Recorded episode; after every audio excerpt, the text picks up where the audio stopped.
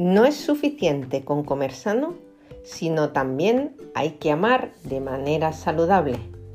Amar sano, un espacio para hablar de relaciones, amor, salud y psicología, donde en cada episodio te daré mis propias recetas. Soy Carmen Tudela. Empezamos. Bueno, bueno, bueno, ¿cómo se me ha pasado el año 2021? Yo no sé a vosotros, pero a mí se me ha pasado volando.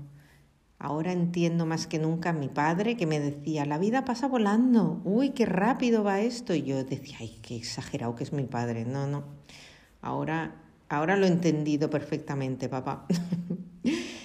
pues bien, para finalizar eh, este año he querido hacer este podcast, ¿no?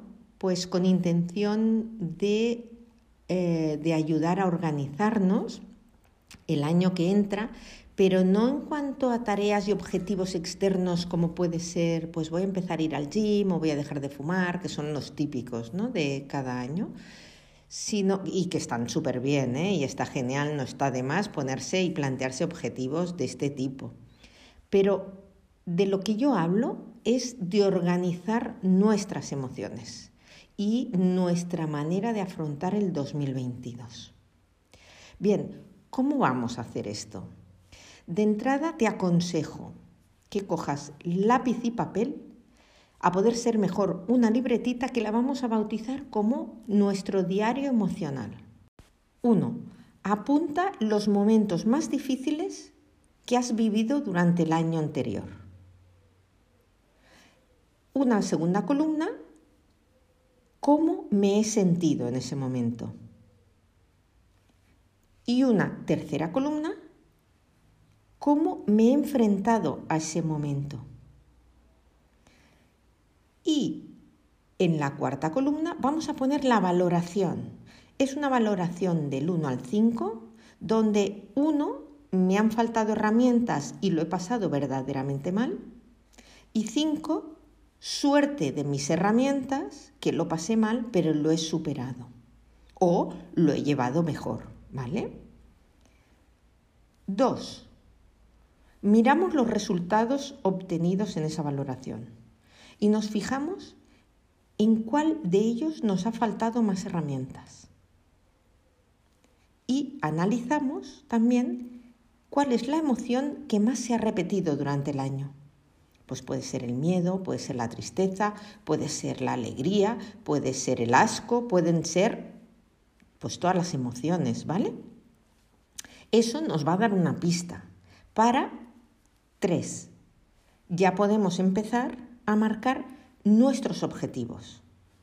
Y no hablo de los de ir al gym y de... No, nuestros objetivos emocionales. Vamos a trabajar, pues si se ha repetido mucho el miedo, pues vamos a trabajar ese miedo que surge cuando mm, me expongo eh, delante de personas, por ejemplo, estoy poniendo un ejemplo, y tengo que dar una conferencia. O siento miedo cuando mm, me hablan eh, terceras personas que no conozco. O, ¿entendéis?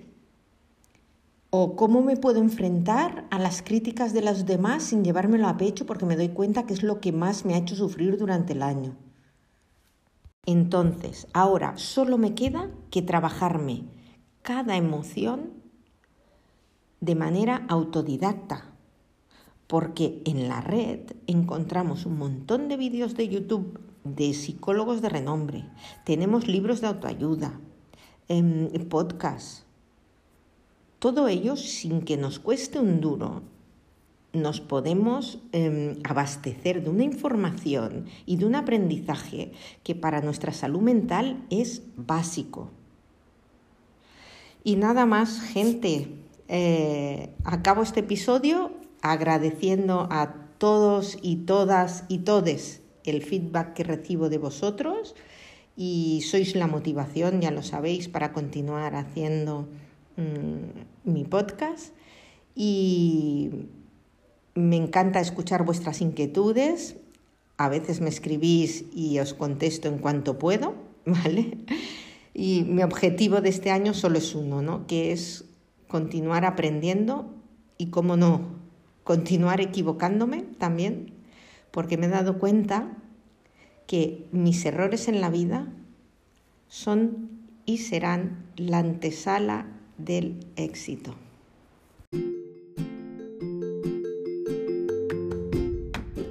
Gracias, gracias por estar una semana más ahí conmigo. Espero haberte ayudado. Si te ha gustado, te recomiendo que te suscribas a mi podcast Amar Sano de Carmen Tudela en cualquiera de los canales que se está reproduciendo.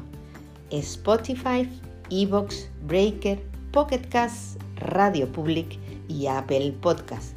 También me encontrarás en Instagram arroba amarsano.psicología.